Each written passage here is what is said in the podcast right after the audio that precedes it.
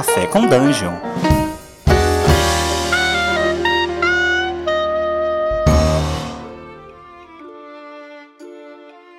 Bom dia, amigos do Regra da Casa.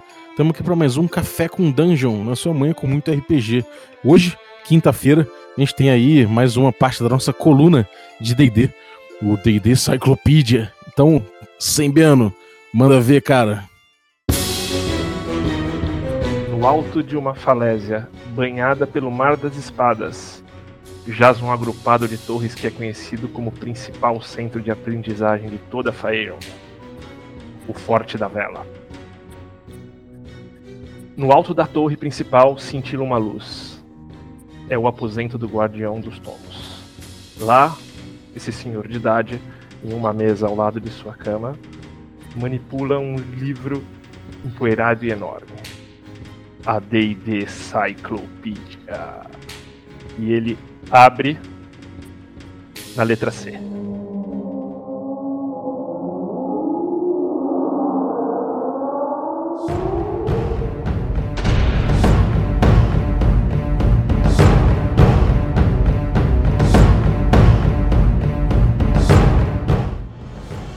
Mais uma vez reuniremos o conhecimento que tanto interessa a vocês, aventureiros.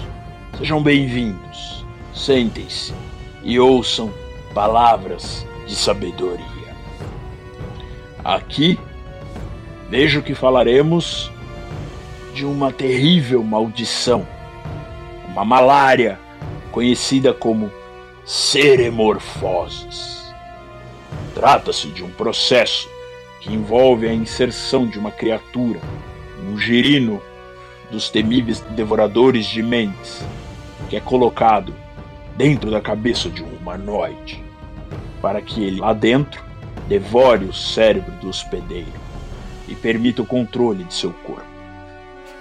Após certo período, a vítima sofre alterações severas e acaba transformando-se num temível devorador de mentes. Este é o meio que tais criaturas usam para se reproduzir, geralmente capturando seres humanoides, humanos, elfos, goblinoides, orcs, gnolls, e reza a lenda que seres de muito de, de planos muito distantes, conhecidos como Githyanki e Githzerai, eram também escravos e tornavam-se os temíveis devoradores de mentes, ou ilícitos. Um de nossos sacristãos tem muito receio, pois sonhou recentemente com um temível mal afligindo a grande metrópole de Baldur's Gate. Em seu sonho, ele viu um soldado transformando-se nesta temível criatura. E acordou, dizendo que talvez isso seja o presságio para algo que ainda há de vir. Muito bem, Guardião dos Tomos! é, Seremorfose. É, é, é assim que os Mind Flayers surgem, os Devoradores de Mentes. E botou já com gancho aí, né, cara? Muito é. bom. Eu acho que quando a gente, quando a gente já vem com o gancho pronto, já fica melhor ainda. Bem-vindo, Cláudio Posas. Obrigado, obrigado. Estamos aqui no Regra da Casa para falar muita coisa de D&D. Muita besteira, coisa séria, passando ao largo de coisa séria. Valeu, galera. Valeu, Bob Sembiano. Grande GG. Fala, Posas, bem-vindo, cara. A casa é sua hoje. E aí, me diga, qual foi o maior perrengue que você já passou com Mind Flayer? Te dizer, o maior perrengue com Mind Flayer foi pintar o, o, o Elder Brain, o cérebro ancião dos Mind Flayers, é, é, escravizando os Duergar pro Mordenkainen Stomophoes. Essa arte é fantástica, cara, muito foda aquilo lá deu um trabalho. Eu tive que eu esculpi um Elder Brain de massinha para poder fazer, tirar foto de referência e tudo mais. Caraca, isso que é dedicação, hein, cara? Porra. que da hora. É o mínimo, é o mínimo. Pô, o cara já pode dizer, botar no currículo aí que ele fez um Elder Brain, cara. Tem um monte de minhoca, né? Mas é um cérebro, né? Sim. Eu já tive um. Recentemente, uma aventura de quinta, quinta edição mesmo, a gente botou uma luta num barco espacial desses. Obviamente tinha, tinha elites e tinha tudo. E, cara, foi uma briga danada pela espada do cara, porque a galera meio que fez um, um infodump ali e já tava ligado que a espada do cara, do, do capitão, tinha que ser roubada. Então, cara, foi um, foi um tal de. Um tal de correr pela espada espacial do cara que foi muito legal, cara. Quando eu jogava AD&D segunda edição, é, um monte de cenário, às vezes os cenários mudavam de vez em quando, porque eu comprava um novo, minha campanha mudava radicalmente. Aí eu só joguei, só joguei uma sessão de Spelljammer, porque um amigo meu resolveu, comprou a caixa de Spelljammer e resolveu mestrar. Mas ele só mestrou uma vez. Uhum. Então, meu bardo, meio elfo, do Complete Book of Bards, que era do kit de Blade, aquele bardo que era especialista em, em espada, fazia arremesso de faca, não sei o quê. Joguei só uma vez e, e foi Interessante isso. que, tipo, o... normalmente os Mind Flayers, o pessoal lembra mais no em Spelljammer do que no Underdark, né? Pois é. eu, eu cheguei a usar um pouquinho de Mind Flayer no, em Ravenloft. Porque tinha aquela. aquela. aquele reino de Ravenloft lá no sul, ao sul de Baróvia, que era Bloodspur, que era uma montanha governada por Elítides. E assim, na superfície não tinha nada, era só uma, uma terra pós-apocalíptica, não sei o que, com é, raio caindo o tempo todo, aquelas coisas que Ravenloft é matar mesmo. E tinha um reino de Elítides lá no fundo. Aí eu cheguei a usar um pouquinho, porque eu tive uma campanha que deu uma passada em Ravenloft, assim, legal. Pô, aí foi foda. Isso é uma ilha do terror, cara. Eu lembro dessa. É, mas desse- antes de ser uma ilha do terror, ela fazia parte do core. Na, na primeira caixa de Ravenloft, ela ficava anexada ali ao sul, da- ao sul de Baróvia. Da hora. Caraca, Da velho. hora. Tanto que quando eu, eu escrevia a aventura Fer Baróvia para Dungeon, é, eu quis. Era uma coisa que eu sempre quis fazer. Eu acho que acrescenta ao, ao jogo em si você dar mais utilidades às coisas, regras que o jogo vai introduzindo. Em vez de ser aquela coisa que se usa uma vez e acabou, nunca mais. Então eu queria Uhum. é, introduzir Kalastar de Eberron em, em Ravenloft. E na quarta edição a gente fazia muito isso de fazer reskinning, de você mudar assim, a aparência da coisa e tudo mais. É, então, é, em Bluetspur tinha uma, uma população de humanos, já existia na história, que era sofria experimentos dos, dos Mind Flayers. Então, o que eu fiz foi pegar um grupo de refugiados desses humanos, transplantar eles ali para Baróvia, na verdade para Valak, né, que é do outro lado da montanha, ali ainda em Baróvia, e falei que eles tinham as mesmas estatísticas de Kalastar, eram naturalmente psionicos, aquela coisa toda de Kalastar. Uhum. Mas eram, eu até esqueci o nome da, da sub-raça, era um, um grupo, uma, uma, uma- grupo cultural de humanos para caber no cenário de, de Ravenloft, que não tem muito espaço para coisas assim bizarras e tudo mais. Uhum. Foda, foda, foda, foda. Agora, ó, vocês estão escutando aí bater de asas?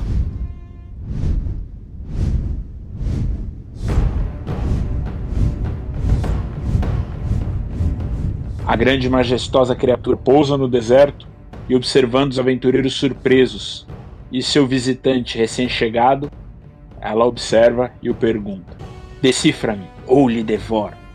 Diga-me, aventureiro, qual o seu mundo favorito, raça e classe favorita? Bora lá, posas. Poxa, misericórdia. É, cara, tudo isso muda dia a dia, né? Então vamos lá. Mundo favorito. Olha, atualmente, como eu tô trabalhando no livro de Eberron, vou dizer Eberron, porque eu tô tendo, tô tendo que reler muita coisa para poder fazer minha parte do, da arte. Mas o que eu mais joguei foi Ravenloft. E o que eu joguei primeiro foi Greyhawk. Uhum.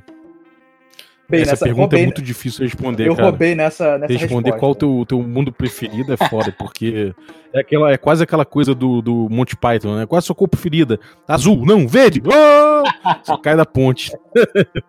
É, qual foi a segunda? É, raça? Raça e classe, isso. Raça e classe. Oxi. Hum, cara, essa é difícil, hein? É, eu tive que pintar um Warforged, mas eu não vou falar Warforged não, que me deu um trabalho do cacete pintar. Aliás, eu foi, sempre- o primeiro, foi o primeiro Warforged pintado pra D&D Quinta. Foi o seu, né? Foi o primeiro é, no Princess of the Apocalypse. É. Puta, da hora essa arte. Essa arte tem uma outra historinha, vou te contar daqui a pouco. É, mas não, é, meio elfo, humano.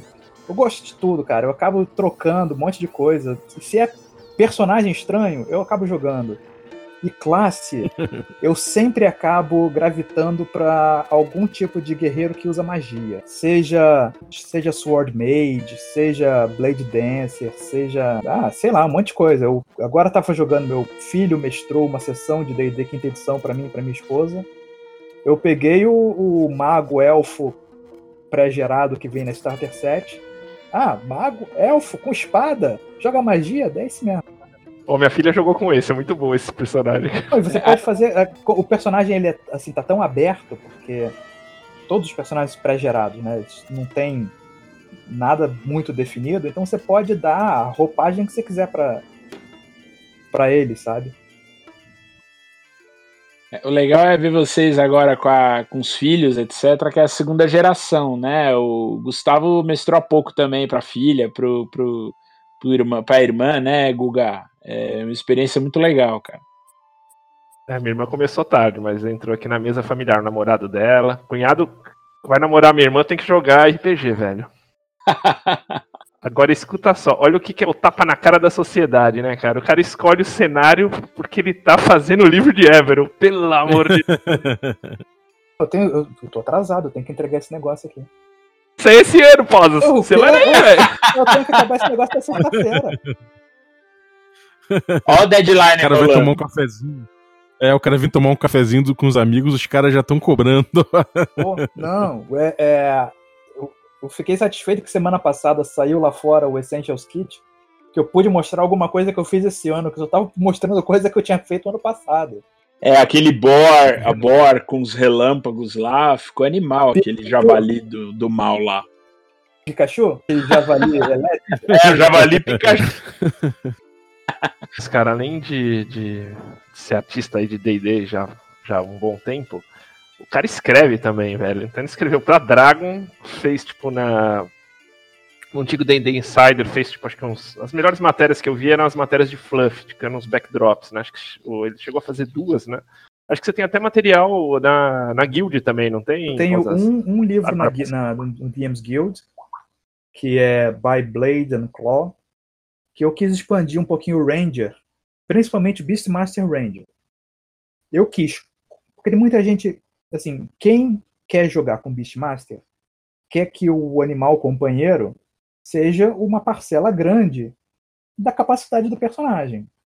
Não quer assim, ah, eu jogo com o Ranger e o Ranger tem um animalzinho. Não, eu quero jogar com um cara que tem um animal. Eu quero que o, o, o personagem, o animal, seja significativo. Então eu quis dar meu jeito de aumentar o poder do animal companheiro do Ranger Beastmaster sem mudar nada do que está escrito no Player's Handbook.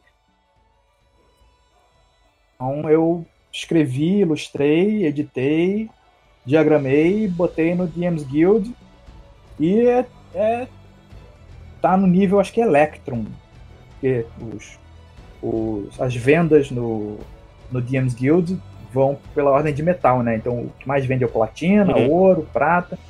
O meu tava lá no Electrum, se eu não me engano. Ou Electrum ou cobre, não sei. Mas vendeu alguma coisa.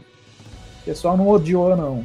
Eu sempre tô com vontade de escrever mais alguma coisa, mas dá, demora um tempo. Eu, na verdade, no Dungeons and Dragons eu comecei escrevendo. Porque eu ainda em 98 eu escrevi um artigo para Dragon que saiu na última Dragon da segunda edição. Ó, que legal. Foi um artigo com 10 magias pra, de druida para esfera de planta. Muito legal. Que foda. Aí eu comecei a trabalhar com outras coisas e tudo mais. Na época eu trabalhava com publicidade. E aí, é, quando começou a, a vir as notícias da terceira edição, eu comecei a desenhar e postar no GeoCities. Olha que coisa velha, GeoCities. Caramba, GeoCities. É. E aí eu fui contatado por, um, por um, uma empresa lá no Canadá que eles queriam lançar os counterzinhos, né? Aqueles marcadorzinhos que se usava muito no Villains and Vigilantes, antigão. E eles estavam querendo é, é, lançar produto disso. E aí eu comecei Era a fazer... Fire Dragon, né? Era Fire Dragon. É, o pessoal são meus amigos até hoje. Encontro com eles todo ano lá na Gen Con. E fiquei trabalhando com isso. Pô, eu fiz mais de 3.500 counters diferentes para eles ao longo dos anos. Nossa. Começando, começando em 2000, 2001. E aí, é, a partir de 2002, eu fiquei só no RPG direto. Larguei publicidade para lá, porque afinal de contas a vida é curta demais para ficar aguardando o motoboy com aprovação do claim. Em 2010, ano que vem, faz 10 anos, que eu comecei a escrever para Wizard. Começou. Que foda. Foi cara. aquela, aquela coisa que todo mundo tem que fazer, é mandar. Hoje em dia, não sei mais como é que é os. Como é que eles deixam isso aberto. Tem o DMs Guild, não qualquer um pode escrever e postar lá e tentar pegar Uhum. a, a vista dos caras. Foi assim que muita gente agora tá escrevendo aventura para eles.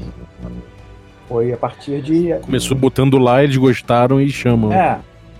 James Introcaso, um monte de gente aí, Mônica Valentinelli. É, aí eu mandei umas ideias de, de artigo.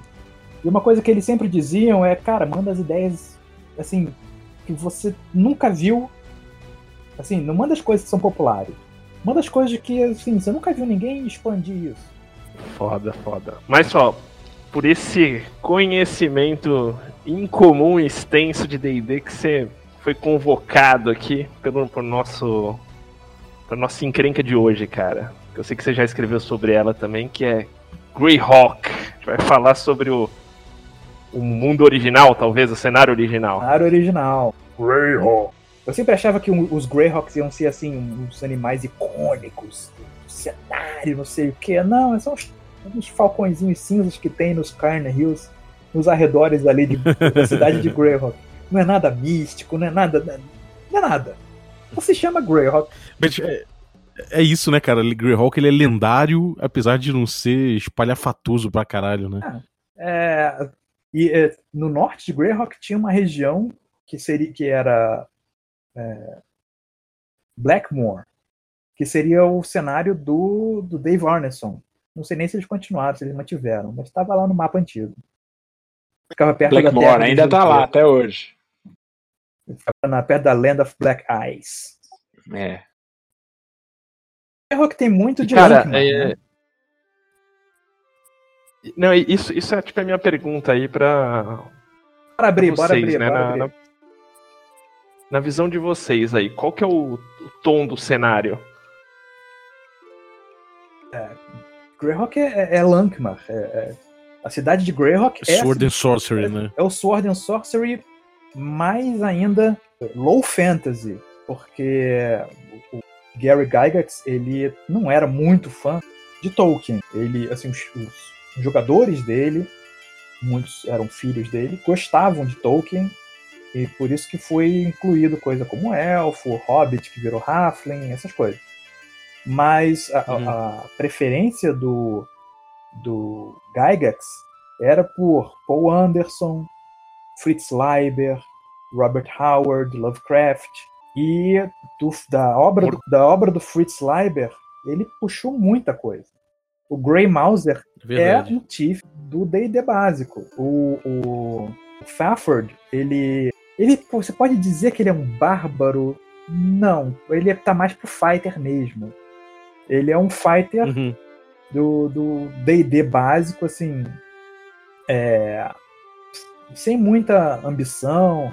Os, os personagens, a dupla, né, do Twain, a dupla é, é, queria ganhar dinheiro, gastava o dinheiro todo, morava na cidade, gostava das coisas da cidade, e de vez em quando o Fafford enjoava da cidade e ia pro, pro, os ermos. Aí depois enjoava dos ermos, voltava para a cidade.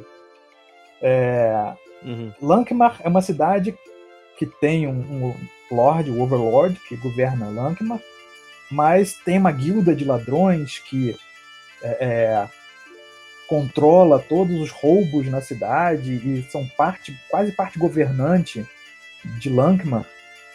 E Greyhawk é a mesma coisa. Você tem o, o Lord que governa a cidade e ele, o melhor amigo dele é o Guildmaster da, da guilda de ladrões de, de Greyhawk, que é a mais poderosa uhum. guilda de ladrões do, do continente que apesar de ser. É, esse o... paralelo é bem importante. Não, mesmo. e apesar de ser o, o líder da guilda de ladrões, o cara é lawful neutral.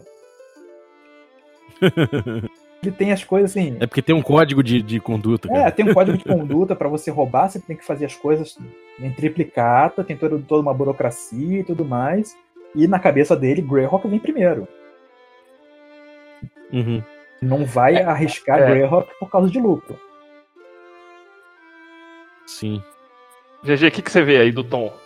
Cara, é, é, é, bem isso mesmo, ele tem essa pegada diferente. E uma coisa que me chamou a atenção, eu tava, enfim, estudando esses últimos dias até para preparar o, o, o, aqui, né, o papo, o bate-papo com vocês todos, é que se a gente olha o Gygax da década de 70, 80, é, ele gostava dessa literatura que na época, né, a gente podia chamar de mais clássica. Porque se você pensa em Senhor dos Anéis nessa época, era algo bem mais recente, que os filhos dele gostavam. Uhum. Então é, é, legal esse paralelo. Ele não gostava porque ele fala, pô, isso aqui é literatura nova, literatura de pouco tempo. A minha literatura é, é são os clássicos, são os, aquele, aquela, aquela espada e magia mais visceral, né? Então eu acho que ele bebeu um pouco da, bebeu mais até dessa fonte do Howard, do Lovecraft, do, do, do Liber, né?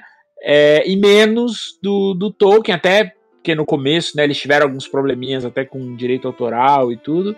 É, então o, o Greyhawk ele é mais ele é mais é low fantasy, acho ele mais sujão assim. Essa a questão da dele não ser maniqueísta, né? É, você tem as pessoas que têm o seu interesse próprio, né? ou, ou tem acordos aí, né, de, de, de, qualidade dúbia, né? Pô, o Lorde da cidade, que é amigo é, pessoal do líder da Guilda dos Ladrões, né? Os reinos, que apesar de uhum. good e evil, tem aí as suas, as suas nuances, né?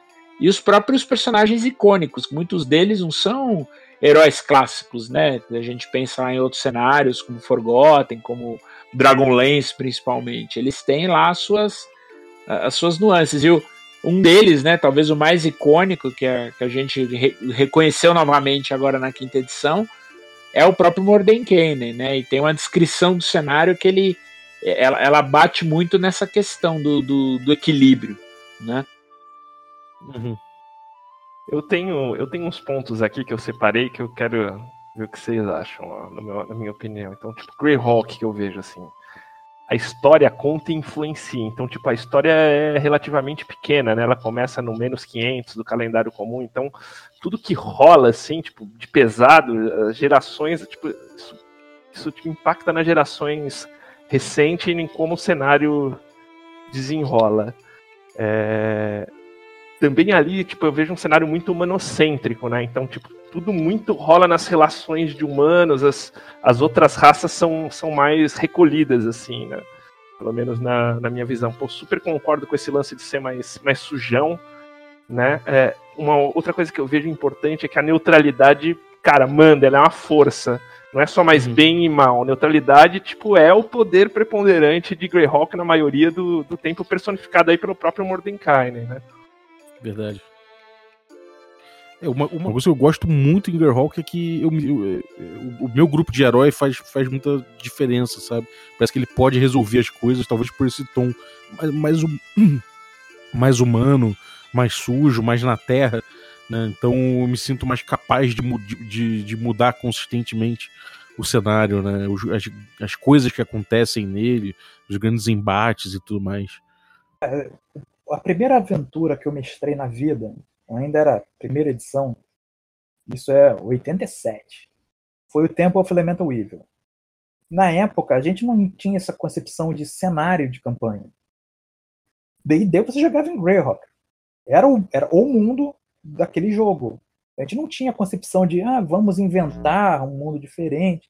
Só fui conhecer Forgotten anos depois. E, assim, você vendo o Temple of Elemental Evil, você cruza, se enfrenta é, é, personagens que são icônicos, e aí seus, os seus personagens passam por isso, vencem essa galera, seus personagens já se tornaram icônicos. Porque você, uhum. é, é ali é, na vila de Homelet, tem dois aventureiros é, aposentados que estão construindo um castelo ali, que só está a torre pronta, que são Bernie e Rufus. E eles são sétimo nível, talvez, oitavo nível. Chega no fim da aventura, você está nível mais alto que isso. Você enfrenta Lareth, Lareth o Belo, a grande esperança do mal, que é um personagem lá que tem 18 em tudo. E ele é assim, o primeiro chefe que você enfrenta no, no, na aventura. Você, com, no terceiro nível, você está enfrentando o cara. E aí você já se torna alguém. Uhum. E aí lá no meio do dungeon você encontra um, um, prisioneiro que você pode soltar e tudo mais, que se você conseguir é, é levar o cara para a superfície e mandar ele embora, o cara é o príncipe herdeiro de Furionde. E lá dentro do Temple of Elemental Evil tá uma, um, artefato, que é a espada Fragarar, que, aliás, vem da mitologia galesa. Fragarar, a respondedora, o, uhum. o, ataque que você, que você leva, a espada responde igual. É, então, sabe, você faz parte do, do da construção da história. Eu gosto muito do, do da primeira caixa de Greyhawk, que antes dela só tinha tido o Greyhawk Folio, que era um livretinho, e aí depois esse livretinho foi expandido e se tornou a caixa de Greyhawk, com aquele mapa enorme, famoso da... Da, da Darlene, né? Darlene, da Darlene, é, que é um mapa lindo, enorme, são duas folhas grandonas, todas hexagonais. E é, eu acho bacana porque é, ele te dá o suficiente para você imaginar o seu Greyhawk. Então tem os brasões de todos os países. Na descrição de cada país tem o que ele exporta, não só quem são, quais são as raças que vivem lá, qual é o, o alinhamento mais comum naquela região, mas também o tipo de exército que aquele país tem. Ah, tem conta com 10 mil lanceiros, 5 mil arqueiros e uma, um grupo de guerrilha de 300 gnomos das, dos Morros Kron.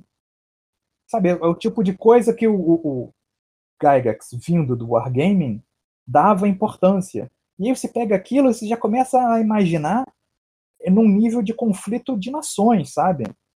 E aí o seu, o seu personagem, os personagens dos jogadores, passam a ser aquelas formiguinhas que vão viver suas aventuras e vão se estabelecer, meio que desviando desse clash, desse, desse embate de nações. As pessoas que sobrevivem e fazem a vida enquanto o resto todo está pegando fogo o bem nem sempre é legal, né? Então você tem tipo algumas coisas que nem a teocracia do pálido, que segue ali Doulos, que é um, que é um, um deus é, bom. É Faltos. Em teoria, mas. É, Faltos, Faltos da luz cegante. É o do, do... Exato. Então o que, que os caras vão lá e fazem? Tipo, os caras têm, eles têm tipo uma inquisição foda que mata todo mundo. É, a, teocracia é do, a teocracia do pálido é, é lawful good, entre parênteses, lawful neutral. Eles ainda dão essa. Não só tem vários alinhamentos, como eles ainda roubam um pouquinho que eles misturam um alinhamento com outro. Não, aqui é Chaotic Neutral com tendência Chaotic Evil. É tudo, é tudo tons de cinza. E eles? Vou dar uma, uma historinha, é, uma é historinha é... rápida de Greyhawk para quem está escutando.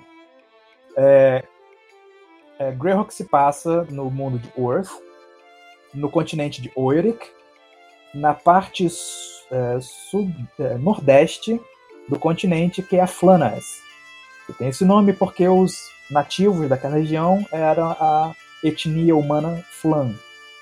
E é, essa região, por conta de devastações místicas no, no oeste, sofreu migração de outras etnias humanas.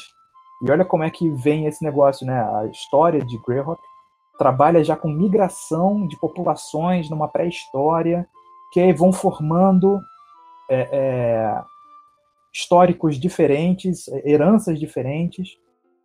E essas etnias humanas, elas não são mapeáveis às etnias humanas na Terra. Elas têm características distintas, então você não pode dizer esses caras são caucasianos, esses caras são africanos, não. Os Flan, os Suloise, os Oeridians, todos eles têm uma gama de, de é, é, é, cor de pele, uma gama de cor de cabelos, tipo de cabelo diferente.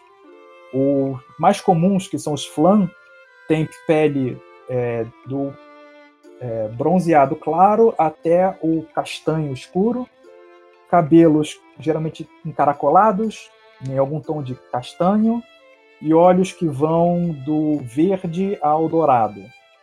Então você vê que você pode construir vários tipos de pessoas diferentes na etnia Flan, que não são mapeáveis a, a etnias é, da Terra, então é, você evita assim algum tipo de transferência de racismo ou de, de estereótipos é, é, do mundo dos jogadores, né? Então você explora outras coisas diferentes em Greyhawk. E aí.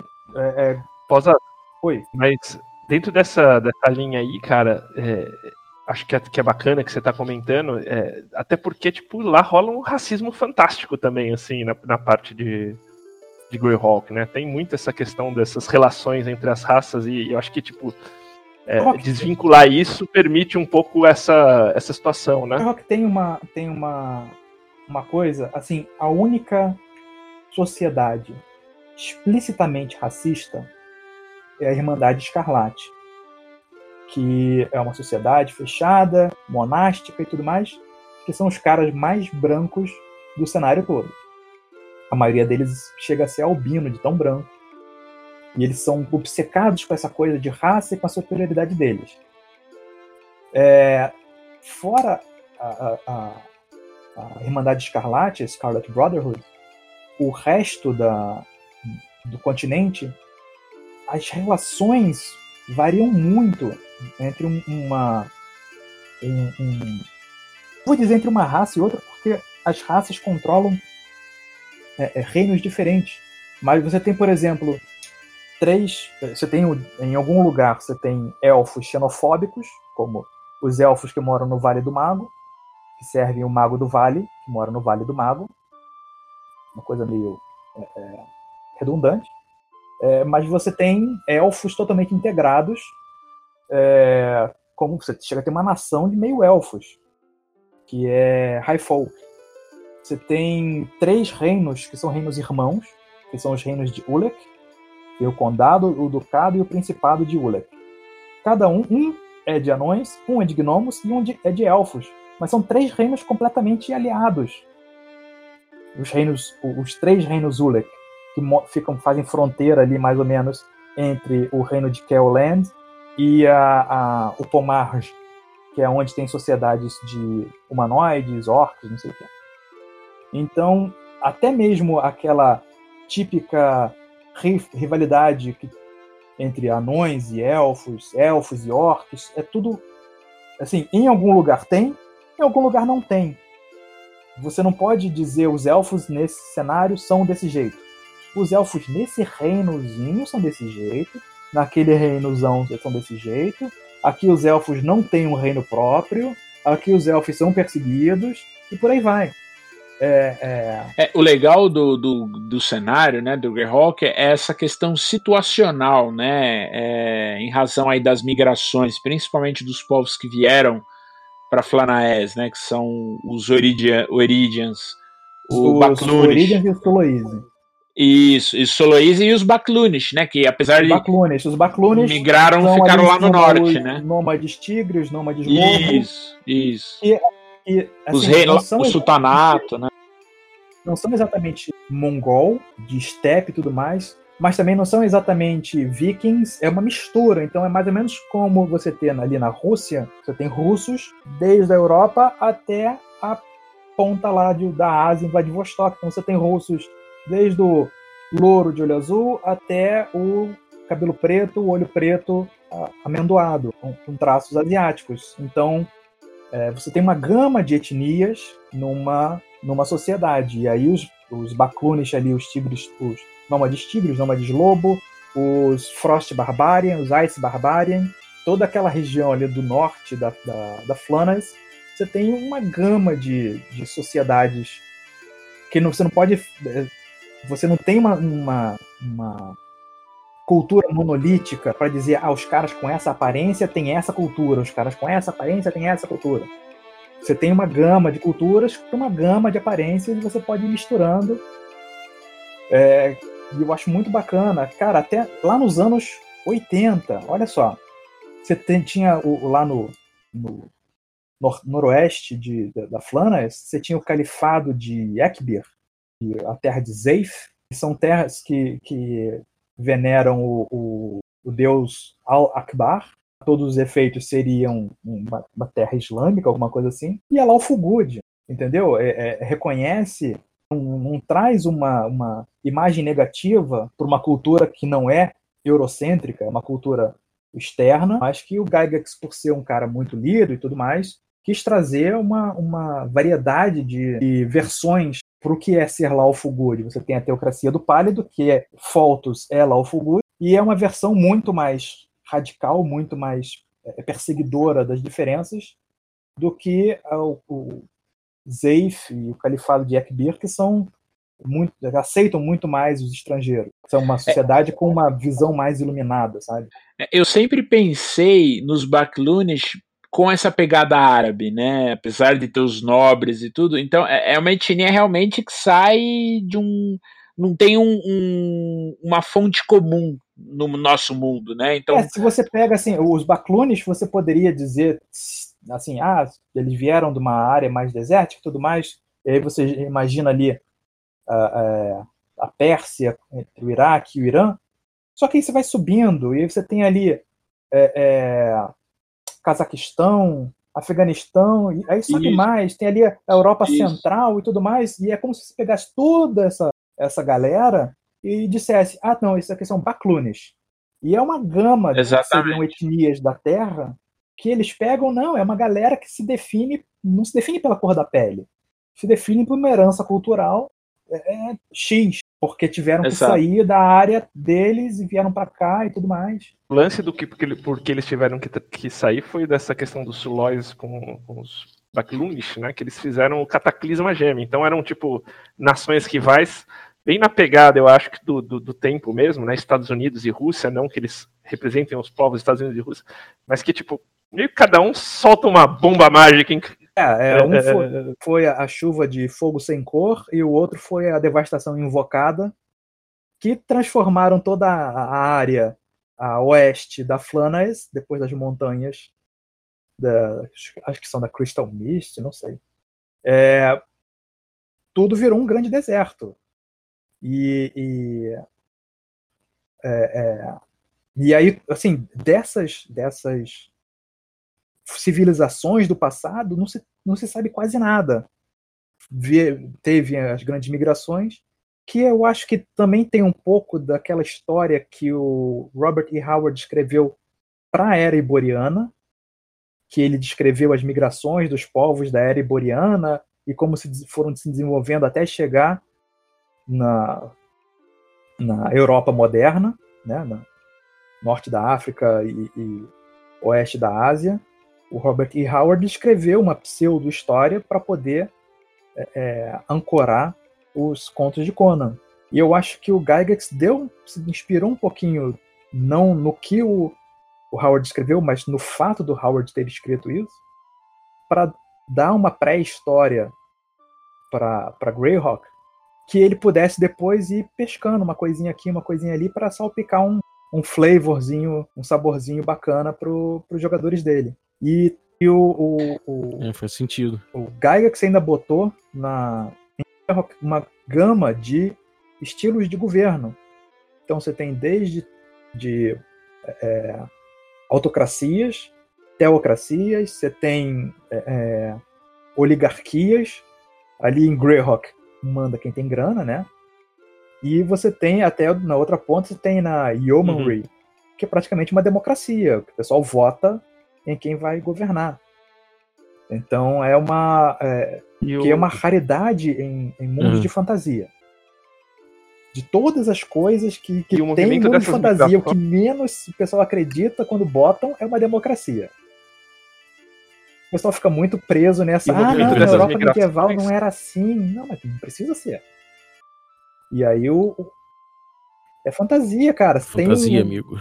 O dragão cuspindo fogo, o tapete que voa. Pô, aqui nessa região o pessoal vota em quem vai governar eles. E eu acho muito bacana isso. Você pode ter uma. Uhum. Pode pegar a Flanders e subdividir regiões menores, que apesar de dizer regiões menores, são regiões enormes, é, com estilos de jogos diferentes. Se você for jogar ali na área de Kaleland, Joff, na Yeomanry, é um estilo de jogo, as coisas que acontecem ali, diferente que se você for jogar, por exemplo, ali no redor do Great Kingdom, que é do outro lado do, do Golfo, ou diferente de você jogar na região dos bárbaros lá, dos nômades e dos uhum. bárbaros, ou você jogar diferente da região ali em volta de Yus, que a gente precisa falar de Yus, que é o Sauron de Greyhawk. Uhum. A terra de Yus é morta. É, o, o, movimento, o movimento dessas migrações causou, tipo, que nem você comentou, né? Então você tem, tipo, reinos que são muito só de uma etnia, outros que acabaram se misturando. É, eles acabaram brigando muito com esses flãs que, assim, é, culturalmente me lembra um pouquinho a questão muito dos, dos, índios americanos, né? Aquela coisa do pessoal europeu de fora invadindo, mais, mais ou menos isso. Só que daí, tipo, eles se misturam em um lado, o outro não, daí empurram esse povo que são os Oeritians ali, para para vir também nesse, nessa migração e forma esses governos diferentes e estilos diferentes também. Então, que nem você falou, Great Kingdom, por exemplo, tem um meio tipo um, uma cara de Império Romano Oriental, né? É, é, o Great Kingdom é o, é o reino mais. Não chega a ser o reino mais antigo porque tem Keoland do lado de cá. Porque quando os Sulois e os Oeridians vieram em, em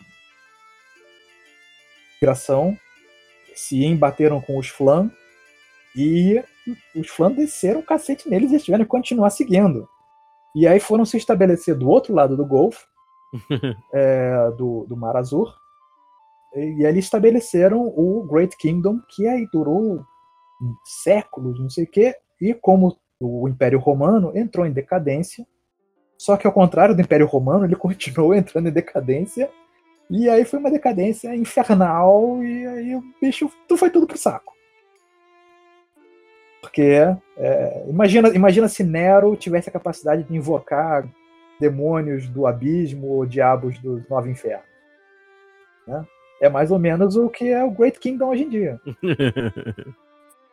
a história do Great Kingdom me lembra muito Game of Thrones, né? Que é aquela coisa, tipo, o rei, o rei dessa época do ápice morre, começa aquele lance todo e é tipo, cara se aliando com o demônio, e daí tem lá o, o trono Malaquita, que é tipo é como se fosse o tá traçando um comparativo o, o Trono de Ferro, só que esse Trono Malaquita, tipo, ele tem um poder muito foda, que ele é o poder, tipo assim, ele não pode ser atacado ali, tipo, ele tem meio vulnerabilidade, e tem, tipo, aquela magia de visão, é, que acho que é, Trucia, alguma coisa assim, tipo, é uma magia de visão foda, né, então é, e daí o cara acaba também se envolvendo, tipo, a, esse, esse, essa casa que, que, que mata o, o rei da, do ápice, né, do, do, do, do reinado ali do, do Great Kingdom, ele acaba, tipo, para fazer isso, ele se alia com demônios, né, uma coisa louca.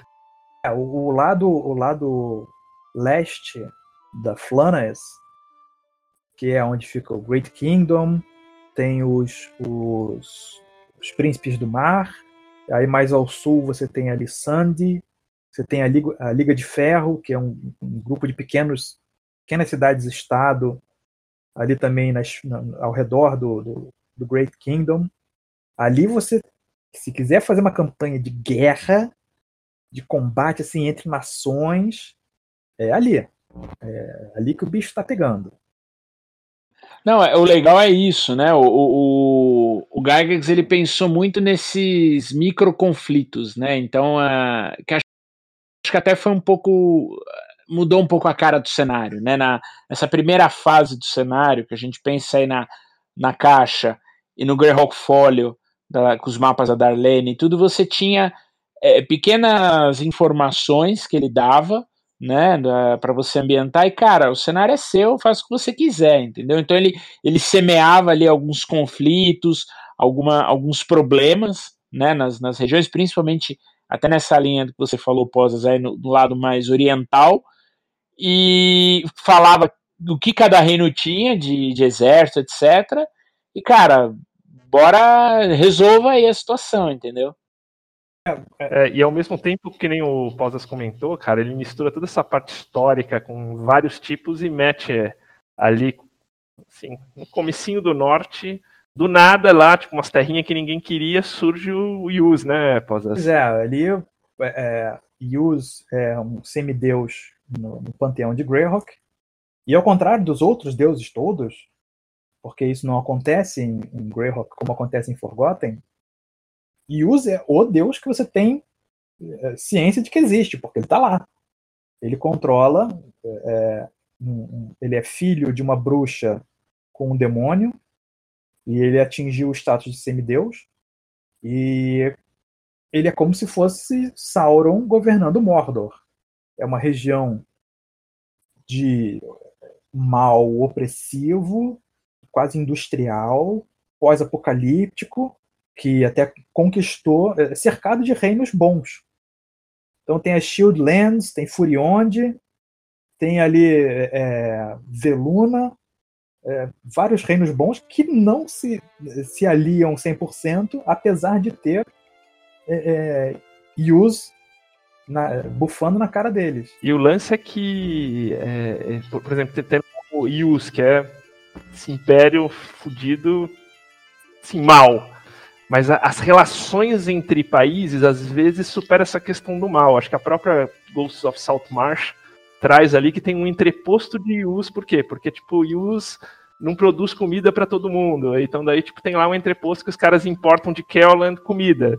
É, então, assim, é, esse negócio do bom e mal com as intrigas políticas é muito próprio de como como se mistura em Greyhawk, é, né? Ali você falou de, de Kelland, ali Kelland agora tá, assumiu mais ou menos o, o, governo de Geoff, e ali você tem os Cavaleiros da Vigília, os Knights of the Watch e os Knights of the Dispatch. O, os Knights of the Watch, que seriam assim, levemente inspirados nos Templários, são apesar de eles estarem ali na beira de uma nação que foi dizimada por gigantes malignos que desceram das montanhas com orques e ogres e não sei o que, eles estão mais preocupados que do outro lado daquelas montanhas tem os pagãos, que é a, a, as planícies, the Plains of the Paynims, as planícies dos pagãos. Eles estão mais preocupados com humanos que tem do outro lado daquelas montanhas que não veneram as divindades que eles veneram, do que com o exército de, de gigantes e, e humanoides que ocupou a terra de Joff, que fica ali do lado.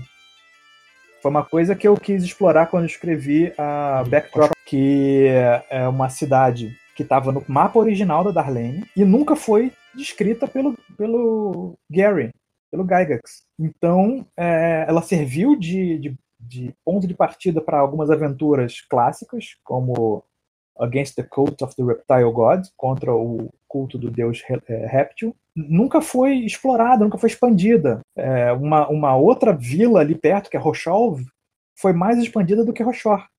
Então, eu quis é, é, é descrever Rochor e é, aproveitei muito essa questão dos Knights of the Watch, que estão nominalmente governando a cidade, a cidade foi dada, o governo da cidade foi dado a eles pelo, pelo rei de Kelland, enquanto o, o rei de, de Joff está desaparecido. E o, o, os Knights of the Watch, eles não estão dando a atenção devida à ameaça dos gigantes. Não estão preocupados em resgatar Joff do, do exército invasor. E é por isso que tem a divisão dos Knights of the Watch, de um lado, e os Knights of the Dispatch, do outro, que são os Cavaleiros do Despacho, que são. É, é usam menos armadura, usam muito mais tática de guerrilha, e esses sim estão preocupados em é, é tirar o exército gigante de Geoff e recuperar a, aquela terra que é uma terra ancestral.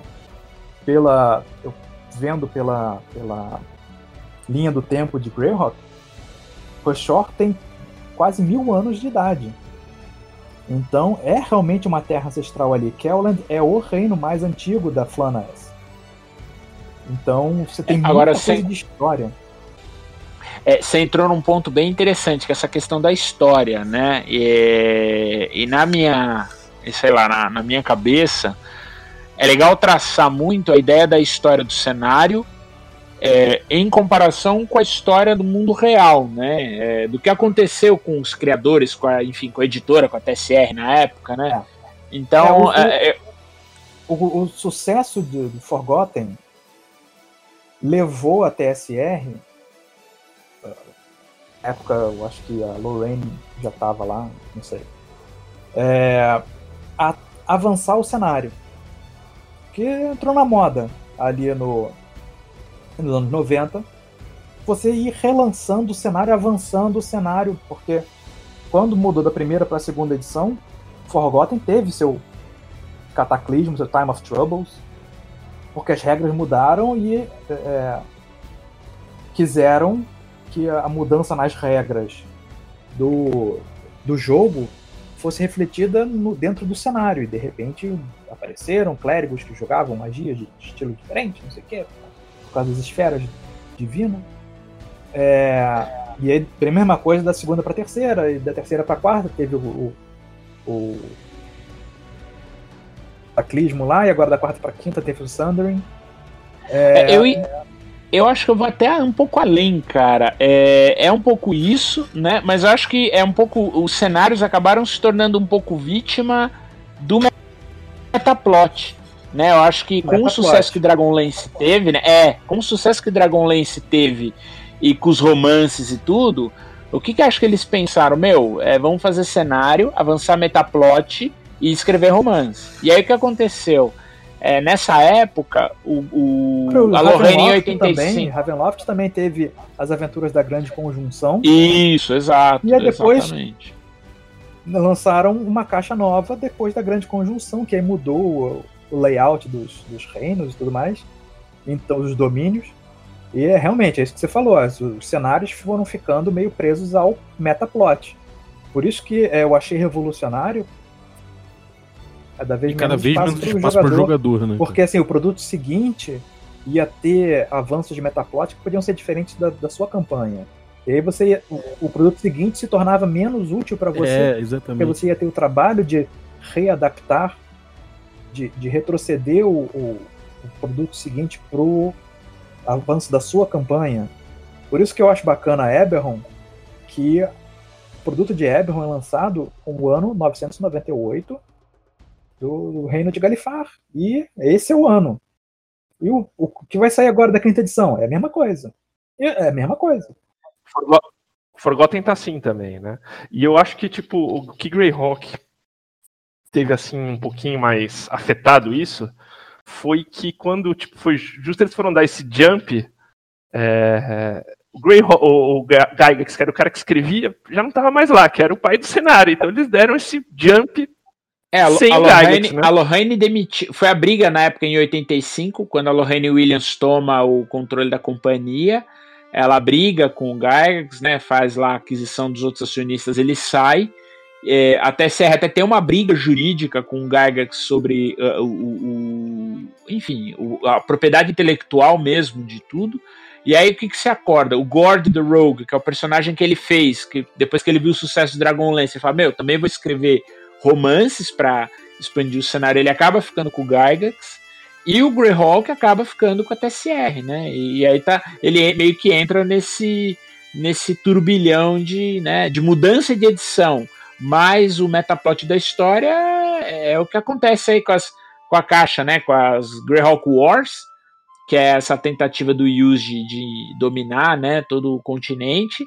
E É, com a From the Ashes. do né? continente se disparam.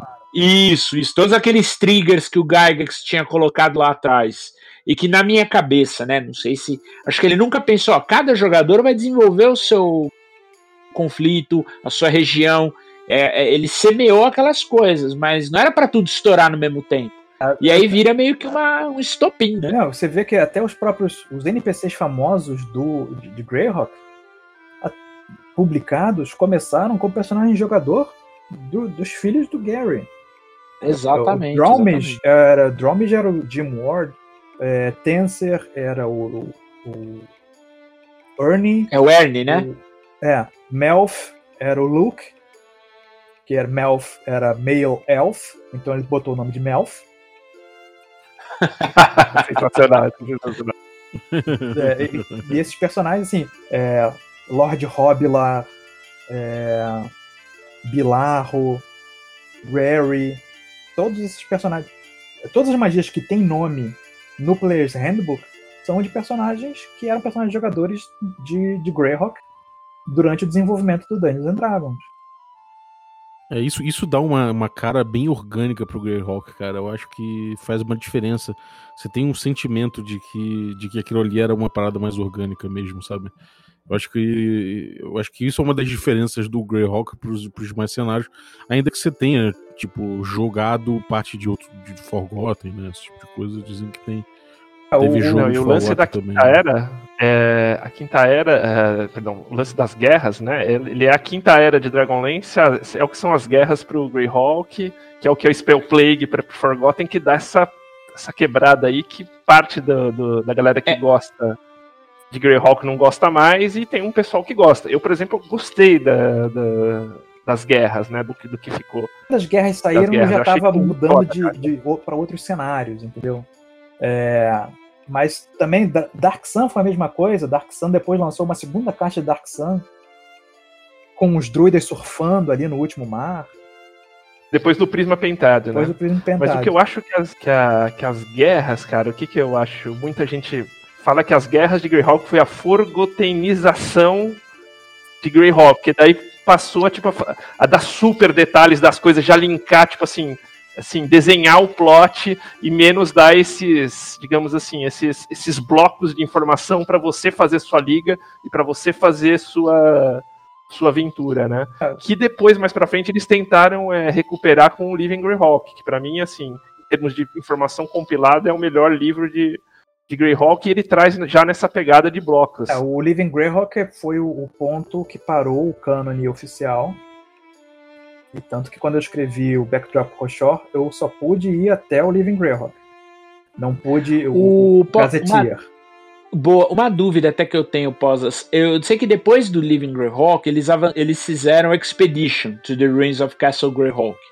E eu não, tenho, eu não sei se ele avançou ou não é dentro desse cânone. Ele não avançou. Não avançou, né? Ah, tá. Porque ele, ele tem algum. Ele tem alguns plots que eu acho que andam dentro da aventura, que o Rigby, que é aquele é aliado do Mordecai, ele morre, aí a galera vai pra cidade de Greyhawk Mas fazer o velório tava no- dele. No Living Greyhawk isso já tava. Quando o, o Mordenkainen raspa a cabeça, o Mordenkainen tinha aquela cara de Sean Connery com cabelinho grisalho e tudo mais. E aí, Aham. pra terceira edição, ele raspou a cabeça. pra ficar, ficou uma coisa. Afinal, o Sean Connery era o, é o, Elmister, né? Daí alguém tinha que perder o cabelo. Aí o. o... Não, o Elmister é o, o, o Ed Greenwood, não tem jeito. O, o Elmister deve falar, inclusive, com aquela voz assim que o Ed Greenwood tem. Mas o, o Mordenkainen, é, já, no, já no, no Living Greyhawk é, Gazetteer já tinha rolado o- a traição de Rary, o Bigby já tinha morrido, aquela, é, aquela presepada toda. Então, é, e daí começaram as campanhas regionais que dividiram o mundo em regiões de Greyhawk, e cada região tinha uma tríade de fãs que ficava responsável por controlar a, a Living Campaign naquela região. Mas tudo que aconteceu nessas Living RPGA, né? É, é, assim, é fanfiction. Não avançou É, não é- o cânone. Não é canon, né? É verdade. Não é cânone. É uma, É uma puta fanfiction, cara, porque eu joguei Living Greyhawk tinha umas aventuras muito loucas. Mas é, Muito é foda, assim, mas tem umas coisas é que, não. como você é, é, faz um crowdsourcing da coisa, você não tem controle 100% de, de, do que é decidido. Então, por exemplo, é, questão de Joff. Decidiram, alguém decidiram, que é, o Joff ia ser tipo o país de Gales, dividido em cantreves, governado por é, cantifes, não sei o quê, com, e, e pegaram palavras é, em galesas para como se fosse a língua flam. E, cara, tá, beleza, na É sua campanha local faz bacana, mas não é o cenário. É, é porque eu acho que eles tiveram uma, uma sistemática meio esquisita de, de divisão, né? Como era uma campanha mundial, o que, que rolava? É, cada tríade era de uma região do mundo. Então, a- as aventuras dos reinos, elas se passavam. é, cada região cuidava de um mundo, né? Então, por exemplo, Estados Unidos são divididos em seis regiões. O, o noroeste americano era Kelland, o nordeste era outro reino, e por aí vai. E tinham regiões que eles chamavam de core, que eram as regiões que qualquer região do mundo podia jogar. E tinha região como Terra de Ninguém, tipo Brasil, que não, você não tinha região sua, você só jogava o que era do core e ficava feliz com isso. É, Quem Agora, era América do Sul, o- acho que rolava ali, tipo. é, bem na fronteira com Rap Monaland lá embaixo. Não sei Ah. se era Sandy, alguma coisa assim. Não chegava a entrar na floresta de Amédio, não. É, agora eu, com tudo isso, né, cara, isso deixou Greyhawk muito viva na terceira edição, né? Principalmente pros americanos que viveram isso muito. Então, tipo, era muito comum você ver foto da Gen Con assim, tipo, os caras fazendo delegações Porque assim. quando você das- jogava na Gen Con, você jogava na cidade de Greyhawk. Jogos jogados na Gen Con, os seus personagens tinham viajado para a cidade de Greyhawk. Olha que da hora. Um É, não, nervoso. assim, não precisava passar a aventura toda em Greyhawk. Você podia, ah, você estava em Greyhawk, você podia interagir com NPCs e tudo mais. E você pegava quests que você ia, ia ali pro Nirdiv, para a região, ou você ia para as ruínas do castelo Greyhawk, ou você ia para os Carn Hills, por aí. Mas é, era uma maneira de colocar a Gen Con como um ponto central na campanha mundial. Só que você limita muita coisa, né? Muita gente acha que o castelo é dentro da cidade, Muita mas não é acha que o não, castelo né? dentro da cidade, mas o castelo do lado de fora. Eu, pô, eu tenho um mapa, uma visão aérea de Greyhawk que a Darlene desenhou pro. Foi a Darlene? Não, foi a Valerie Valuzek que desenhou pro City of Greyhawk, uma caixa também muito bacana. Uma das minhas caixas favoritas da segunda edição. E tem uma arquitetura completamente bizarra em Greyhawk. Tem uma pirâmide com uma esfera que solta raio. O pessoal fica achando que vai ser só aquela coisa medieval, medieval, medieval, europeia, europeia, europeia. Ih, amigo, sai dessa. Uma mistureba Esse- danada. Esse é um dos melhores boxes de cidade do D&D ever, assim, é, é- essa descrição é muito legal. E é um outro cara que eu acho que fez muito por Greyhawk, apesar dele ele ter trabalhado nessa época de divisão de águas entre os fãs, mas que escreveu suplementos assim fudidos, que é o Carl Sargent, né? É, é um outro cara que fez muito, é, escreveu toda essa linha aí de, de use, as Marklands, né? Da, da- dessa pós-guerra, né? E é um cara que, apesar dele ter tentado trazer muito mais lore pro cenário e alguns fãs torcerem o nariz, cara, é um lore muito consistente, é um cara muito legal, assim. Sim, o Sargent fez, ele fez é, limonada com os limões. Ele Exato. recebeu a exatamente. ordem de fazer o negócio. É que nem é que nem a quarta edição. Quarta edição do D&D, é, é, a ordem veio para ser lançada uma nova edição de D&D. Ia ser lançada de qualquer jeito. Os, os, o pessoal da, da, da Wizards é que, Uhum. assim, pô, então vamos tentar uma coisa diferente para justificar, vender livro novo tudo mais, tentar uma coisa de assinatura. Mas ia sair uma edição nova. Não foi assim, ah, vamos lançar a quarta edição e essa edição matou a 3.5. Não, a 3.5 já estava. Já tinha, já estava assim, com a corda no pescoço. Se eles não aumentassem as vendas do D&D, a Hasbro ia simplesmente pegar a marca Dungeons and Dragons e botar na estante. Porque é, precisava chegar precisava chegar num patamar de rendimento É. anual que se não atingisse aquilo, eles iam aposentar e deixar na geladeira. O lance, eles compraram a Wizards por causa de Magic. E Magic faz É, rios é. de dinheiro, então a Hasbro não se mete É, ia pegar o Magic. no- na maneira como Magic é feito. Mas D&D não estava dando dinheiro. Então precisava fazer alguma coisa para vender para dar dinheiro. Então a mesma coisa, o Carl Sargent recebeu a ordem de avançar, de fazer uma- um novo cataclismo em Greyhawk. E aí ele pelo menos fez um cataclismo seguindo o lore estabelecido pelo Gygax.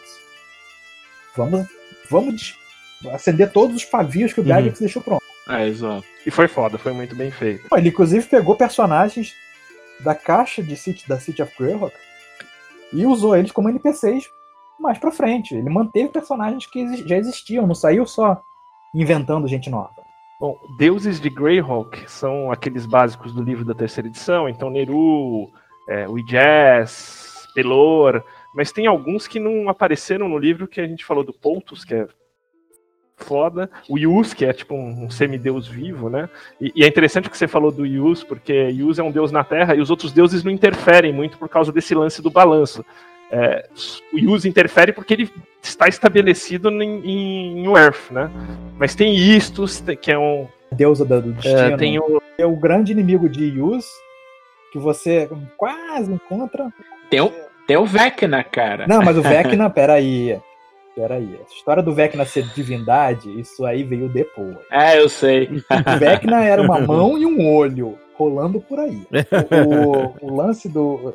Você poderia, assim, no Temple of Elemental Evil, chega um ponto que você encontra o avatar de Yus e a sua única chance de sobreviver é você conseguir atrair a atenção do grande inimigo de Yus, que é São Cuthbert, que por acaso é uma, um, santo da Igreja Católica no, no- no- na Terra. Da região de onde vem a família eu achei que você ia falar que era no Rio. ah, não, do Rio de Janeiro. É um- uma divindade do Rio de Janeiro, inclusive. Cuthbert da, da, da, da clava, né? Of the Cudgel. E, e, é, é, ele é o grande inimigo de, de, de Yus, mas ele é um, um Lesser God, ele é um deus menor. E, cara, a, a parada mais maneira de Greyhawk, dessas divindades aí, não é nenhum desses. É um carinha chamado Merlin. Armas de fogo. Ah, rapaz, Merlin é um cowboy do, do jogo Boot Hill, que a TSR produzia na época, que encontrou um portal e foi parar em Earth. E, pela aura mágica dele, os, as- os revólveres dele funcionam em Earth, porque normalmente pólvora não funciona ne- nesse mundo de fantasia. Então, Merlin, da famosa é, é, colher de Merlin, que você consegue gerar uma, uma gororoba todo dia para comer, é um cowboy, ele é um quase deity. É, em Greyhawk, tem um cowboy da terra, de chapéu Stetson, ele é um paladino, paladino ranger, se não me engano, e o, o cavalo dele é a montaria especial dele. E eu acho que ele tem uma Holy Avenger. É, vai que, a, vai que a arma não funciona, né? É, é verdade, é verdade. E uma, uma coisa legal também. Uma coisa legal também é que na, na terceira edição, né, quando a galera que hoje é a Paizo, né, a galera da Paizo, o James Jacobs, o Eric Mona, eles eram editores da Dragon e da Dungeon, eles tiveram uma liberdade criativa muito grande para trabalhar com Greyhawk na revista, né? É, Então o, é, Eric, acho o que é, Eric escreveu o Living Greyhawk Gazetteer porque ele é fã gigantesco de Greyhawk. Isso, isso. E, e a- eu acho que a maior contribuição deles, além do, claro, do Gazetteer, né?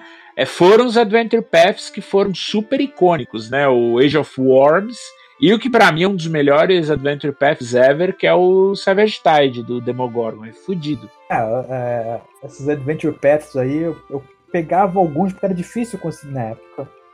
Início dos anos 2000, era difícil você conseguir a, a Dragon física aqui no Brasil. Mas mesmo. É verdade. Mas É verdade. E, e ele era todo quebrado, né? É uma aventura, Aventura por por edição. edição. Tinha que ter as 12 E a edição também tinha, às vezes, um backdrop de uma cidade, uma região de, de Greyhawk. Isso, É, exatamente. umas paradas assim muito bacanas, mas era difícil de você acompanhar, né? Eu assinava na Devir. Ah, você tinha Hum. dinheiro. Tinha não, eu- cara. Meu salário inteiro nessa época. Acho que se fosse. eu Acho que, quanto é que tá o dólar devia? Seis reais, sete? O dólar da Devir, né, cara? É verdade. O dólar Devir. Existia verdade. isso. Crianças, lá nos anos 90! Tinha, o- Esse câmbio era foda. você tinha o câmbio. O câmbio. Você tinha o câmbio oficial, o câmbio paralelo e o dólar devir. Em escala de incremento. É, o dólar Devir. Cruel. Ô, Pose, você não falou do Trazidum, né, cara? E do, e do Hal, né? Que é o. É o que defende ali a fronteira com Yus ali, tipo, o deus de Furionde ali e tal. É, ali é, depois virou as Marklands, né? É, ali ao redor de, de Yus, você tinha as Shieldlands, a Furionde, Selene, que era o reino dos Altos Elfos, e você tinha o, o High Folk, e tinha uma outra região também, Selene, High Folk e Veluna, tinham três é, braços de uma ordem de cavaleiros, que eram os Cavaleiros do Cervo. E cada região, os cavaleiros, alguns eram meio elfos, alguns eram elfos, alguns eram humanos. E eles não se davam 100% não.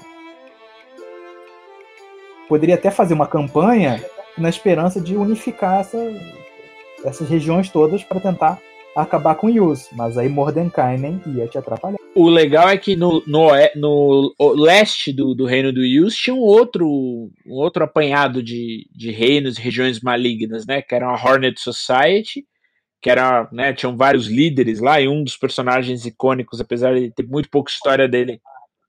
É, a- um dos personagens icônicos que tinha pouca história era o Arduk, né? Que eu acho esse cara fudido, muito legal, sensacional. Aparece na Caverna E do as Dragão. Banditlands, né? É, ele aparece no Caverna do Dragão, É, exatamente. esse cara, tinha um bonequinho, né? É verdade. tinha um bonequinho dele, né, cara? Ah, O, o Warduk, o Strongheart, que era aquele paladino com, a, com o martelo. E É o verdade. Kelek, que era aquele mago maligno que tenta tirar o chifre dos unicórnios. Todos esses tiveram um O bonequinho. Kelly, ele é flan ou ele é. O, Cara, boa pergunta. quem? O Kelek? É, o Vecna é flan. O Vecna não. Peraí, é, sim, o Vecna é flan porque É, o Vecna acho que é a, a flan. torre apodrecida ficava ali nos Rush, onde hoje em dia são os Rushmores, é, ali na no leste de Joff. Eu, eu, eu incluí isso na, no backdrop de Roshor, porque eu quis transformar toda aquela região num grande sandbox. Então tinha gancho de aventura em vários pontos, tudo puxado de, do, do lore de Greyhawk. Então, é, Roshor fica na beira da Dim Forest, que é uma floresta ali é, entre Kelland e Joff. E eu fui ver o mapa, fui ver qual, qual o tamanho disso aqui, eu não sei o que. A Dim Forest é do tamanho do estado norte-americano de Idaho.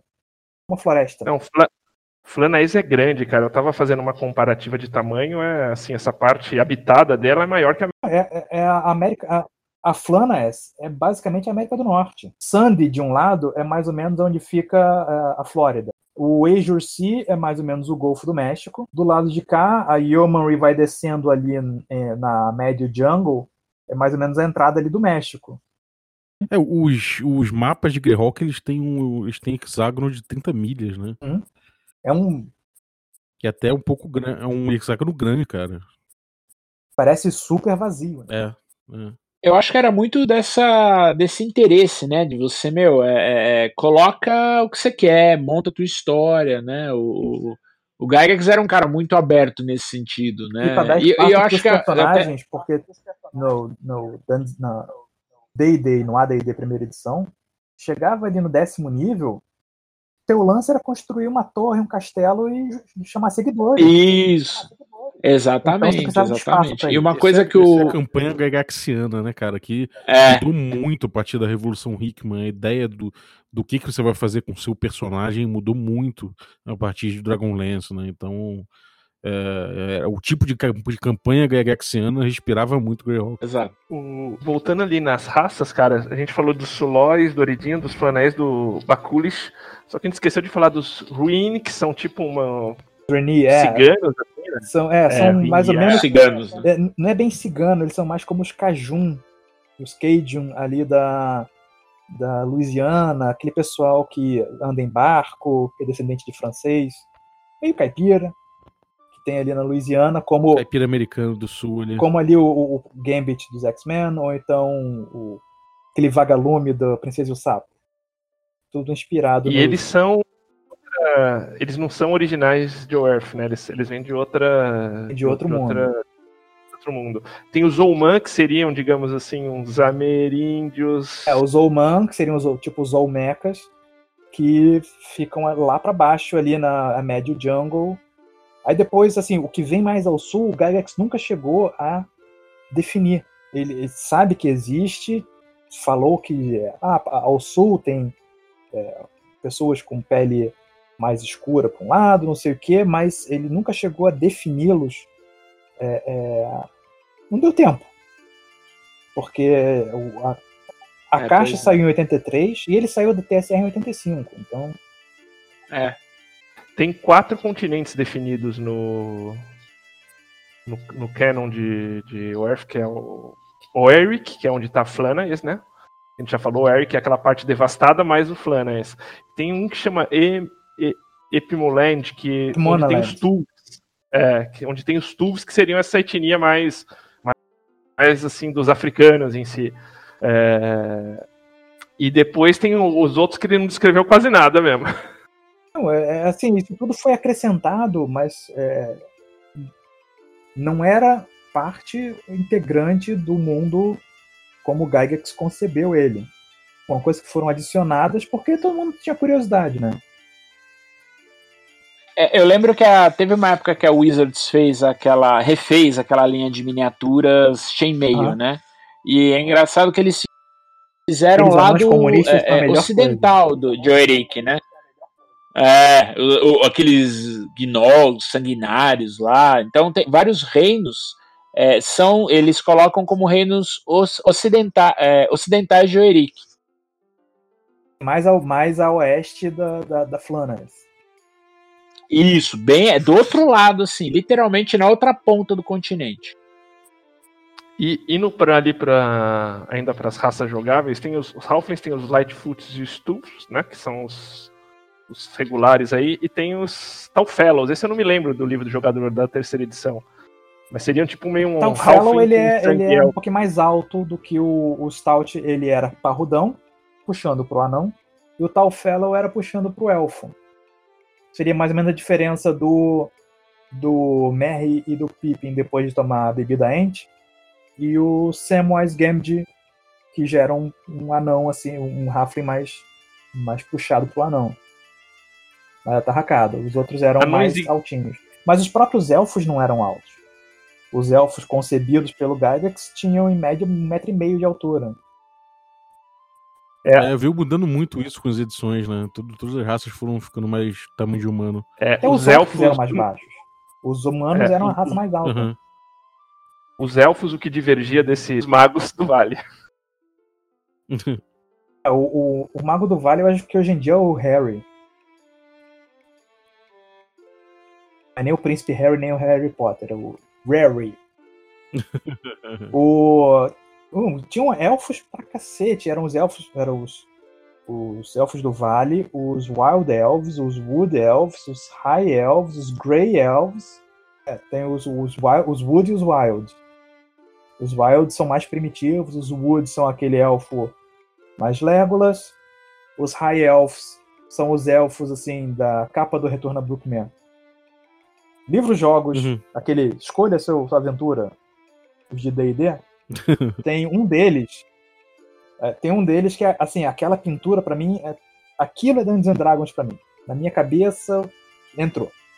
Que é Retorno a É Brookman verdade, cara. que tem o personagem principal é, que você joga é um elfo, tá meio disfarçado de orc, e tá se escondendo e vendo os orcs lá, prestando continência para um rei Warret, Ratizomem, sentado num trono. E aí, a roupa que aquele elfo tá usando, tudo aquilo para mim, cara, aquilo é, é, é, um tipo muito específico de fantasia que eu associo com Dungeons E aquele é o, seria os High Elves básicos do, do de Greyhawk. E aí você tem os Grey Elves, que seriam os elfos tipo Galadriel, não sei o que, que moram na montanha, escondido, monta grifo, olho, olho violeta, cabelo branco. Esses aí são os grossa. Anões e gnomos elfos, é o... não são bonzinhos. Eles são é, muito isolacionistas. E anões e gnomos é o básico do, do livro do jogador. Então, anões tem o da montanha, né? Anões são o da montanha e o do morro. E os gnomos têm os. os gnomos Rock da... Forest e aquele Rock nome Forest que nunca certo. Svefneblin. Svefneblin. Svefneblin. Acho que, acho que a gente deu um overview legal aí de Greyhawk. É, cara, cada um aí, duas indicações ou três de, de livros, rápido assim. Começa pelo é... Posas, que é convidado. Greyhawk, por mim, não tem como você é, errar se você for na caixa básica World of Greyhawk de 83, que você compra em versão eletrônica, compra em PDF pelo, pelo DMs Guild, pelo é, Drive-Thru RPG, porque é uma leitura rápida, é, o livro tem muita informação útil e pouca informação supérflua. Então, uhum. você tem, assim, cada país é três parágrafos, duas, dois bullet pointzinhos, e já te dá uma pincelada do país e tudo mais. E aí, se você curtir aquilo, aí você corre atrás de um, um Living Greyhawk Gazetteer, você corre atrás de um é, acho que desses dois aí. Eu acho que assim, é só se você estiver muito afim da, da cidade de Greyhawk para pegar a caixa de City of Greyhawk. Que essa sim realmente é para quem quer explorar a cidade, porque é muito NPC, é, várias localidades na cidade, é assim, talvez a caixa de cidade mais detalhada que eu tenho notícia. É verdade. Fechou. Brave. Cara, é... eu vou de dois livros também, um, um Campanha 7 e uma aventura. Tá? O Living, o Living Groundhog Gazetteer, para mim, é o, é, o, é o, melhor guia aí para com, com, com, com o maior número de informações possíveis, né, para você pegar. A primeira caixa é animal, eu gosto muito da World of Greyhawk também. Ah, mas o, o Gazetteer, além dele ter o mapa, ele, ele traz um overview legal. Ele não, ele não te terra com tanto conhecimento como um Campaign Set de Eberron, de Forgotten e tudo mais. E eu gosto muito da Expedition to the Ruins of Castle Greyhawk. É uma aventura muito legal, é uma aventura já de nível mais alto, de 9 a 13, 14, eu acho. Tem um plot muito legal. É, e a galera presta bastante uma homenagem né, ao, ao Gygax, aos personagens, ao castelo, Alzazig, que é o arquimago que construiu o castelo, dizem que era um dos uma das, é, é das identidades do Gygax, além do Mordenkainen. Então essa, eu recomendo esses dois. Cara. Essa é a dungeon original, né? Do, que, de onde nasceu o D&D, né? A dungeon de Greyhawk. E por ironia do destino, é. o Gygax então, não publicou ela, né? Que essa é uma versão baseada em notas tal. Ele chegou, acho que a fazer... Ele ia lançar um livro ter, ter, na época da terceira edição, licença D20, que era o Castel Zazig, que seria tipo a dungeon da campanha. Isso aí eles fizeram meio uma baseada, não é isso, GG?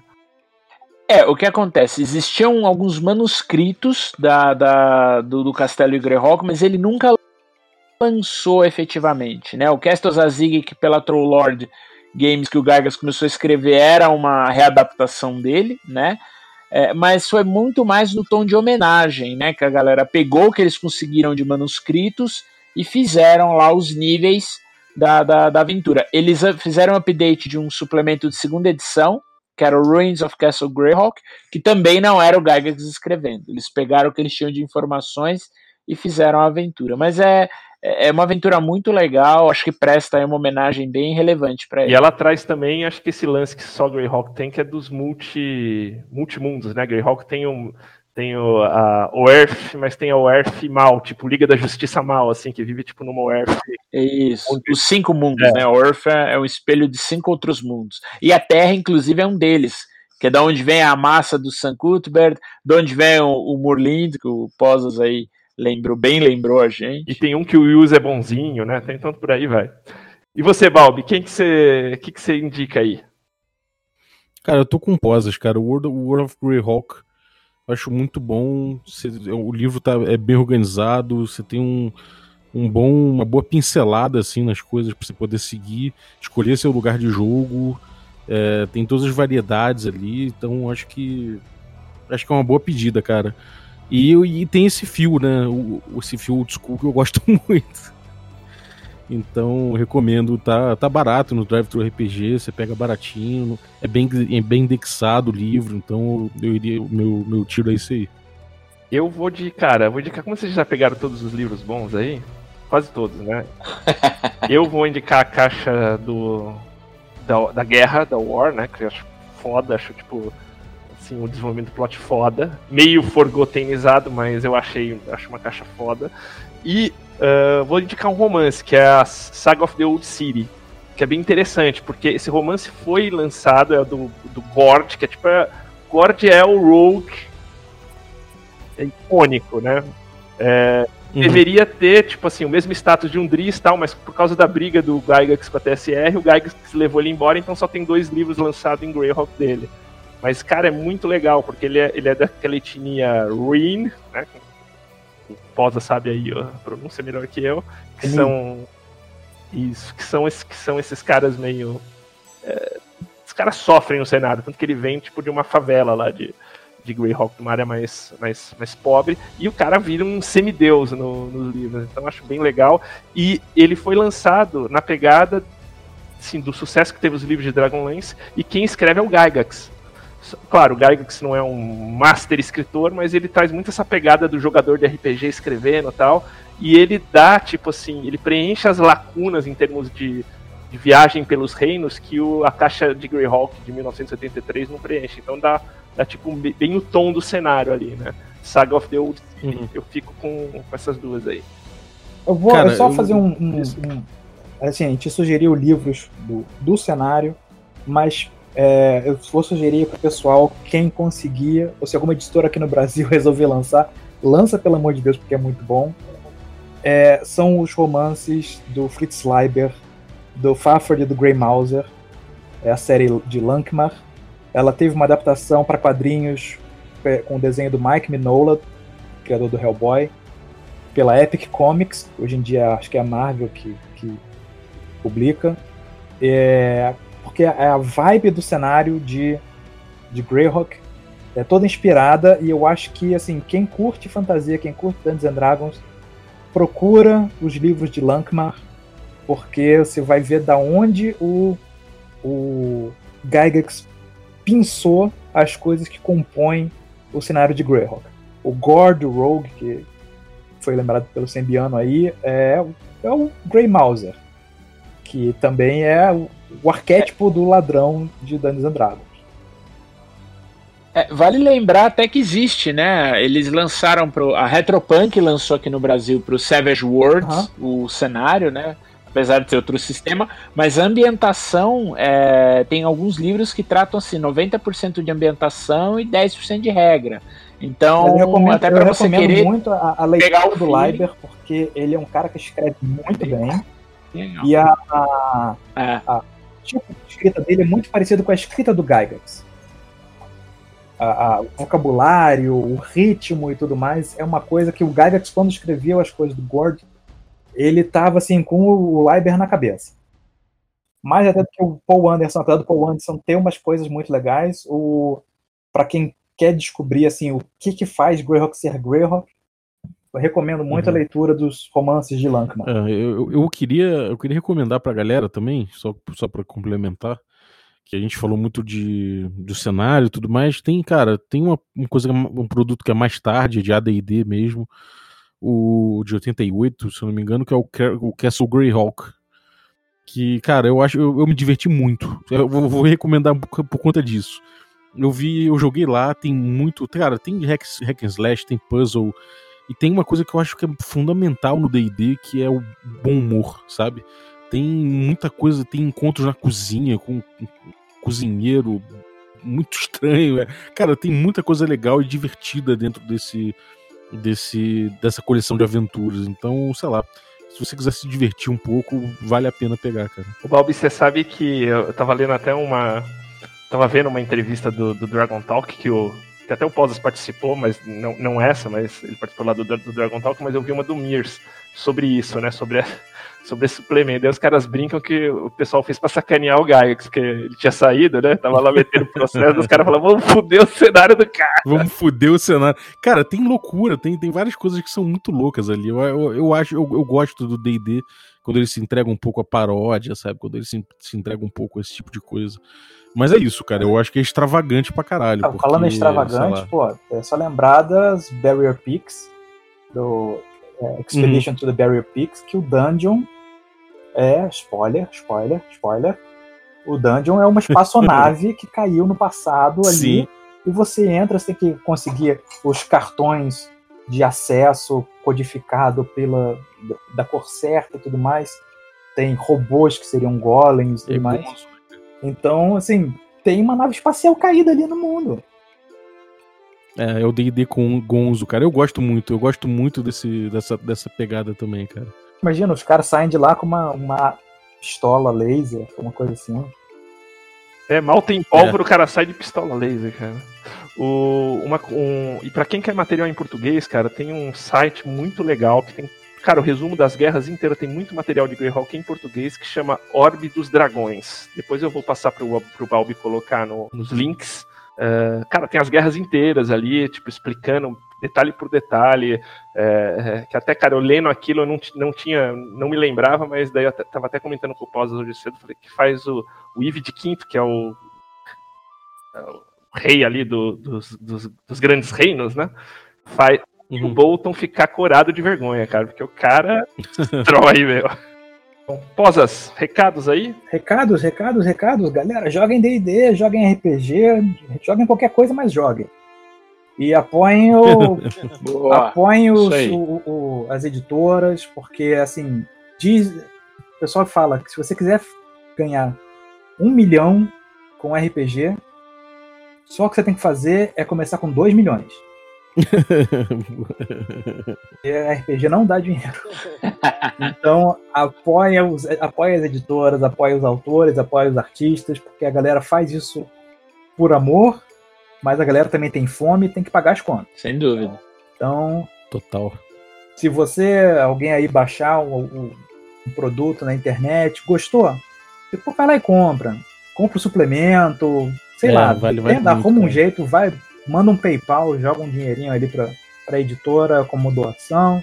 Mas o, o- o mercado de RPG tá vivo, tá pulsante, mas os freelancers que, que fazem esse mercado são indivíduos que têm suas contas a pagar, tem que botar comida na mesa. Então, RPG é um, um- Ajudem! RPG é um, é um hobby muito barato em comparação com outros. Cinema, videogame e tudo Com mais. certeza. Cara, RPG é Com baratíssimo. É mesmo.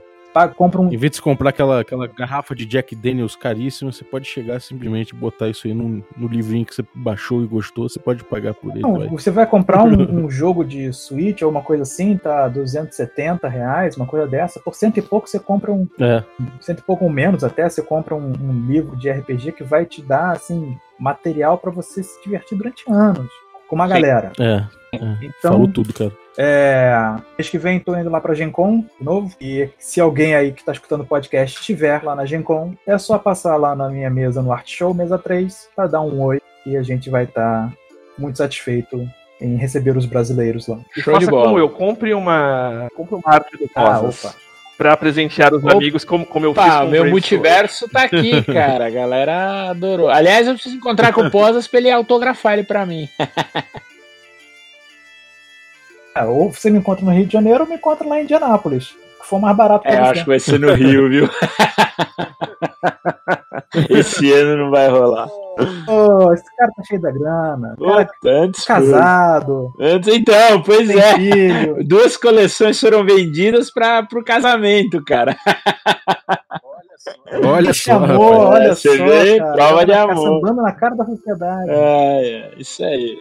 Brave, sempre, algum recadinho? Tô tranquilo, cara. Joga em Greyhawk, pau na máquina. Brave, alguma coisa? Cara, sabia que a última menção aí, a Ghost of Saltmarsh, foi o renascimento do Greyhawk na quinta edição. A aventura tá bem legal. É, o Merce falou que se ele quisesse fazer, fazer algo de Greyhawk na quinta edição, ele queria fazer do jeito certo. Aí ele ia deixar esse cenário mais, mais aberto mesmo pra galera. Vamos torcer e esperar aí, quem sabe não vê uma novidade aí daqui a, daqui a um tempo. Ela tá no pré-guerra, É, né? a Ela é antes das tá- guerras. Tá na Ela época tá bem da caixa do da que guerra. o, que o Balbi que o Poses recomendaram, então é um período É assim. sweet spot, cara. Sweet spot, exato. O Tales of the Yawning Portal, a, a coletânea de aventuras que saiu ano passado, também tem as aventurinhas lá em, em É, Greyhawk. em Greyhawk, É, exato. tem o White Plume Mountain, tem o Sunless Citadel, que também é Greyhawk. Tem Against the Giants, tem Tomb of Horrors, né? É, tem Against the Giants, Tomb of Horrors, é tudo, tudo É, exatamente. Beleza? Isso aí, galera. Valeu, pessoal. Abraço. Show, Balbi. Valeu então, galera. É, pô, sigam aí o Instagram do Regra da Casa, o Twitter também. Discutam, troquem ideia, deem sugestões, principalmente pra coluna aqui de D&D, tá todo vapor. Inclusive, pô, o pessoal pedindo aí pra se tornar semanal, então considerem. Valeu, galera. Obrigado, Posas. E valeu aí, Sambs e Brave Sword. E eu queria agradecer aqui, por último, o Renato Cota pela cortesia da nossa vinheta de hoje, que ele gravou pra gente e enviou por e-mail. É, vou- eu vou passar para vocês um WhatsApp aqui no descritivo do episódio, caso você queira gravar para ajudar a gente também a fazer as outras vinhetas provisórias. Você pode mandar um áudio pra gente no WhatsApp. É, na verdade, melhor que mande três áudios. O primeiro áudio falando Oi, quer café? O segundo áudio com outra pessoa falando café com quê? E a terceira, o terceiro áudio você falando café com dungeon de novo, para a gente poder usar nas próximas vinhetas provisórias que a gente vai fazer. É, lembrando que isso é uma sessão de, dos direitos da, de uso aí da nossa, da nossa vinheta, para que a gente não tenha problemas legais no futuro. Então, peço que quem mandar esteja ciente de que está cedendo os direitos de uso para a gente, pelo menos por um tempinho aí até a gente pegar a nossa vinheta final. Então, mais uma vez, obrigado, Renato Cota, e até a próxima.